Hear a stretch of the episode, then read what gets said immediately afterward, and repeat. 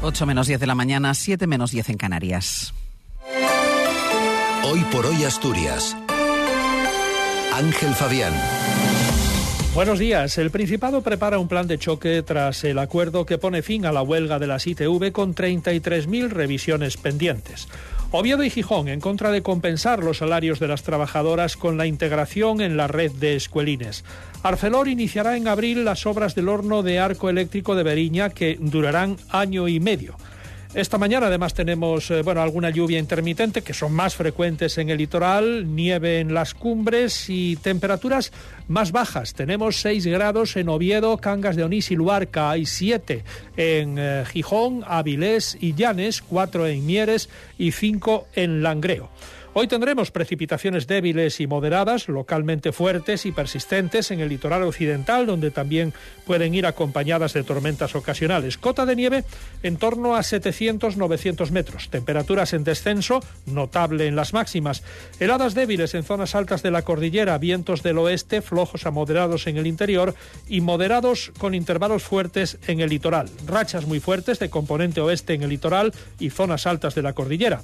Estamos en alerta por olas de hasta 8 metros y por nieve a partir de 700 eh, metros. Nieve que ya ha dejado sus consecuencias en el tráfico rodado porque hay 10 puertos de montaña de la red secundaria que requieren cadenas. El Palo, Pozo de las Mujeres Muertas, La Marta, Leitariegos, El Conio, eh, Puerto de Cerredo, Alto del Campillo, Valdeprado, El Acebo y Tormaleo. No hay ningún tipo de problema para circular por la red principal, es decir, la autopista del Huerna está perfectamente limpia, aunque ha nevado en la zona durante esta noche.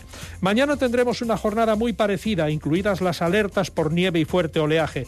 El domingo mejorará un poco, aunque también lloverá, pero con temperaturas menos bajas. Será una mejoría muy breve porque al final del día volverá a bajar la cota de nieve y será el preludio de una semana bastante invernal. Martín Valle nos acompaña en la técnica. ¿Tienes huerta o jardín? Ahora puedes aprender a fabricar tu propio compost con los residuos orgánicos de la cocina y los restos vegetales de podar y segar. Apúntate al compostaje doméstico de Cogersa. Inscríbete durante el mes de febrero en tu ayuntamiento o en la web compostaconcogersa.es. Cogersa, Gobierno del Principado. Son las 8 menos 7 minutos de la mañana. Los trabajadores de la ITV ratificaron ayer el acuerdo para poner fin a la huelga. Los cuatro meses de conflicto han provocado un atasco de 33.000 ciudadanos aguardando una inspección. El Principado prepara un plan de choque para restablecer la normalidad y evitar que los conductores circulen sin pasar la ITV.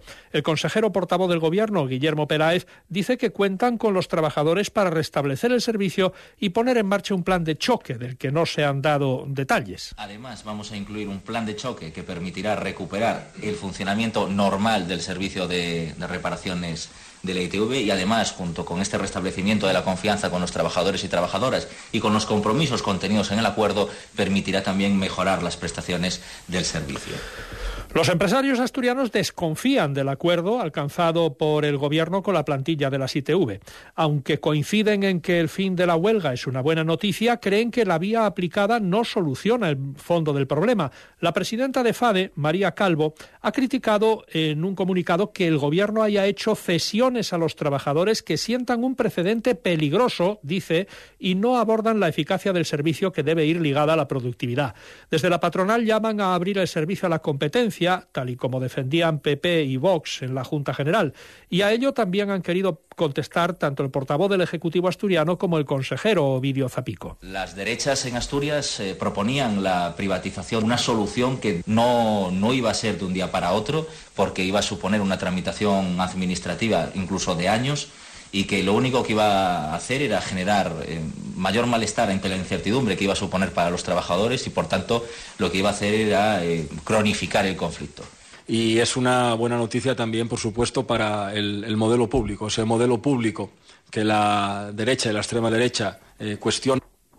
Los ayuntamientos de Oviedo y Gijón, dos de los que pagan al alza a las educadoras de sus escuelas infantiles, rechazan la figura de la compensación que recoge la ley de escuelines y que supondrá la transferencia de fondos al Principado para mantener las retribuciones actuales de estas trabajadoras. Escuchamos a la concejala de Educación de Oviedo, Lourdes García, y a su homólogo en el Ayuntamiento de Gijón, Jorge Pañeda, ambos del Partido Popular. Veremos a ver eh, las condiciones en las que se redacta el convenio con la Consejería del Principado, porque está claro que esta competencia es una competencia que tendría que asumir eh, la comunidad autónoma y que está eh, ahogando a los ayuntamientos. Y no se trata de seguir ahogándolos. Sería injusto que ellos quedaran equiparados por debajo. Tendremos que negociarlo, porque si quieres asumir algo, tendrás que asumirlo con todas las consecuencias. No, como decía Trump, hago un muro en Estados Unidos y lo paga México, ¿no? Que lo asuman totalmente. ArcelorMittal prevé iniciar las eh, obras de construcción del nuevo horno híbrido de arco eléctrico de Gijón el próximo mes de abril. La ejecución del proyecto ya cuenta con la autorización medioambiental y en los próximos días se va a solicitar la licencia de obra al Ayuntamiento de Gijón con el objetivo de poder empezar las obras en dos meses. Mientras tanto, continúan las conversaciones con el Gobierno central para buscar un escenario favorable de costes energéticos, como señala el director de comunicación de la compañía, Alberto Carrero de Roa. La ejecución del proyecto de construcción de la acería eléctrica en Gijón sigue adelante. Ya se cuenta con la autorización ambiental y en los próximos días se va a solicitar la licencia de obra al Ayuntamiento de Gijón con el objetivo de poder comenzar eh, la obra, las obras en abril. Mientras tanto, seguimos trabajando conjuntamente con el Gobierno de España para tratar de asegurar un escenario de costes energéticos que permita que la futura inversión de la planta del DRI sea viable.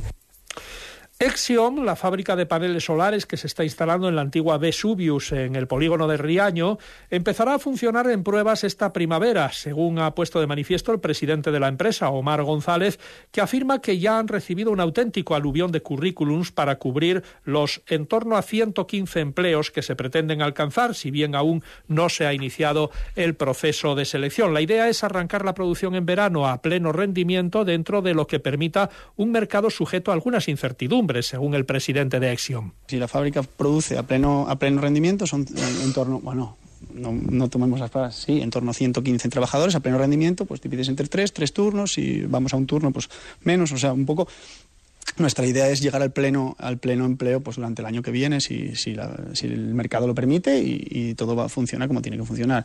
Nosotros tendremos los trabajadores que tengamos que tener para que la fábrica sea rentable en todas sus fases. Esa es nuestra idea. La Policía Nacional conmemoró ayer en Oviedo el Día Internacional de la Mujer. Esta celebración lleva en el año, llega en el año del bicentenario del cuerpo y cuando se cumplen 45 años de la incorporación de las primeras agentes. Desde entonces su presencia ha ido en aumento y suponen a día de hoy en torno a un 20% del total de la plantilla. Ser Gijón. Hola. Ay, ¿y esas prisas? Estaba haciendo una tarta y no tengo